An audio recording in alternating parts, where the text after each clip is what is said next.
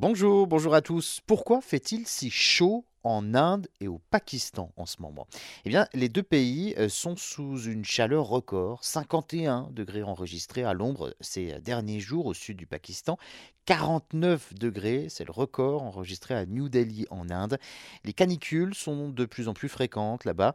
La terre est sèche, elle se craquelle par endroits. Les oiseaux sont déshydratés, ils tombent littéralement du ciel et des arbres épuisés de fatigue. Un phénomène très inquiétant.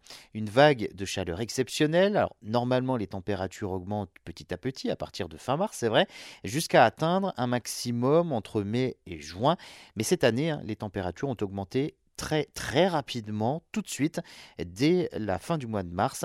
Il y a donc euh, l'effet du changement climatique, mais il y a aussi des effets locaux.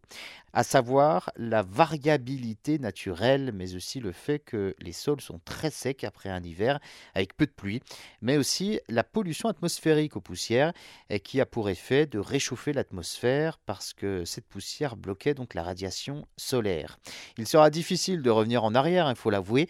Le climat va continuer à se réchauffer là-bas, il y a des températures au-dessus euh, desquelles eh bien, on ne peut simplement pas vivre. Les météorologues appellent ça la température de bulbe mouillé.